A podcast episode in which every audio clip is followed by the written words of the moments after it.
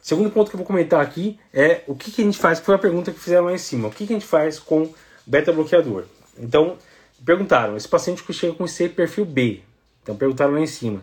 O paciente não precisou de droga vasoativa, ele está congesto, mas não está hipotenso. Não está com sinais de má perfusão. A gente precisa suspender o beta-block? Então, esse está claro na diretriz. Se o cara está em perfil B, mantenha a mesma dose.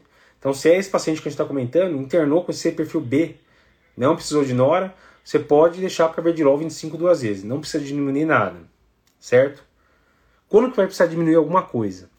Então, se o paciente chegou com hipotensão, então às vezes o paciente chega com uma PA de sistólico de 80, 90, mas está com perfusão boa, está urinando bem, é só uma hipotensão, não tem outros sinais de baixo débito.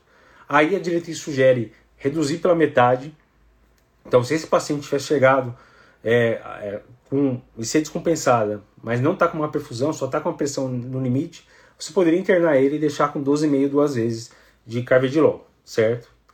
Se está com choque, é, é, está precisando de vasopressor, choque cardiogênico ou choque séptico, se está com um BAVT, se está com estenose aórtica grave, se está com qualquer condição mais crítica, aí não tem história. Aí você vai precisar suspender o beta-bloqueador. E tem uma outra condição que seria intermediária entre essas duas, que é o paciente que vai precisar de um, de um inotrópico, às vezes está lá com dobuta 3 microgramas quilo minuto, está com uma dose baixa de dobuta, mas não precisou de vasopressor.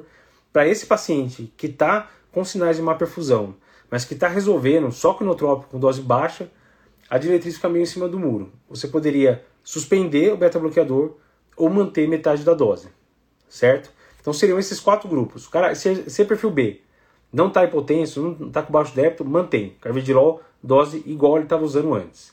Se ele está hipotenso, sem sinais de má perfusão, diminui pela metade. Se ele chegou com má perfusão, mas resolveu bem, baixa dose de dobuta, baixa dose de notópico, já resolveu, você pode ou diminuir pela metade ou suspender. E os casos extremos, que vão precisar de noradrenalina, então paciente com choque cardiogênico, com choque séptico, estenose aórtica crítica, bloqueio AV total, casos críticos daí não vai ter discussão, você vai ter que suspender. Então seria um desses quatro caminhos que a gente deveria tomar para um paciente que chega com ser descompensada e está usando beta-block. Beleza?